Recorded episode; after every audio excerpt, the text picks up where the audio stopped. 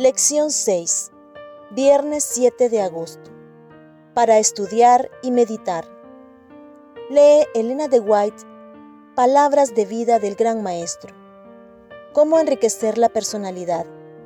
Páginas 261 a 300. La comprensión correcta de la enseñanza bíblica de los dones espirituales trae unidad a la Iglesia. El reconocimiento de que cada uno de nosotros es valioso y un miembro necesario del cuerpo de Cristo es un pensamiento unificador.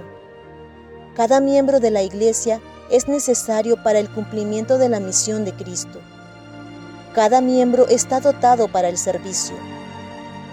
A cada cual se le da una obra que hacer por el Maestro. A cada uno de sus siervos les confía dones y talentos especiales. A uno dio cinco talentos, y a otro dos, y a otro uno, a cada uno conforme a su capacidad. Mateo capítulo 25, versículo 15.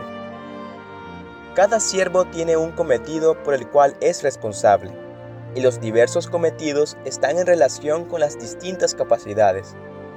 Al otorgar sus talentos, Dios no ha obrado con parcialidad. Ha repartido los talentos de acuerdo con las posibilidades conocidas de sus siervos y espera los réditos correspondientes. Testimonios para la Iglesia, tomo 2, página 254. Recuerda también que los dones del Espíritu se dan para la gloria de Dios y no para la nuestra.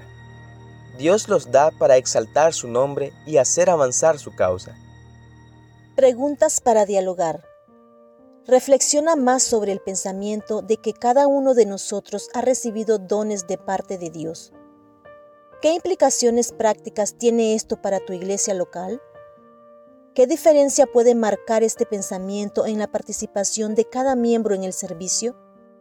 Comparte con los miembros de tu clase de la escuela sabática cómo los dones de otro miembro han sido de bendición para ti. Comparte con la clase cómo descubriste tus propios dones espirituales. ¿Cuáles crees que son tus dones y cómo los usas para bendecir a otros?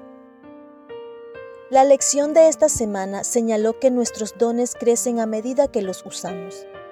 Mira hacia atrás, a tu propia vida.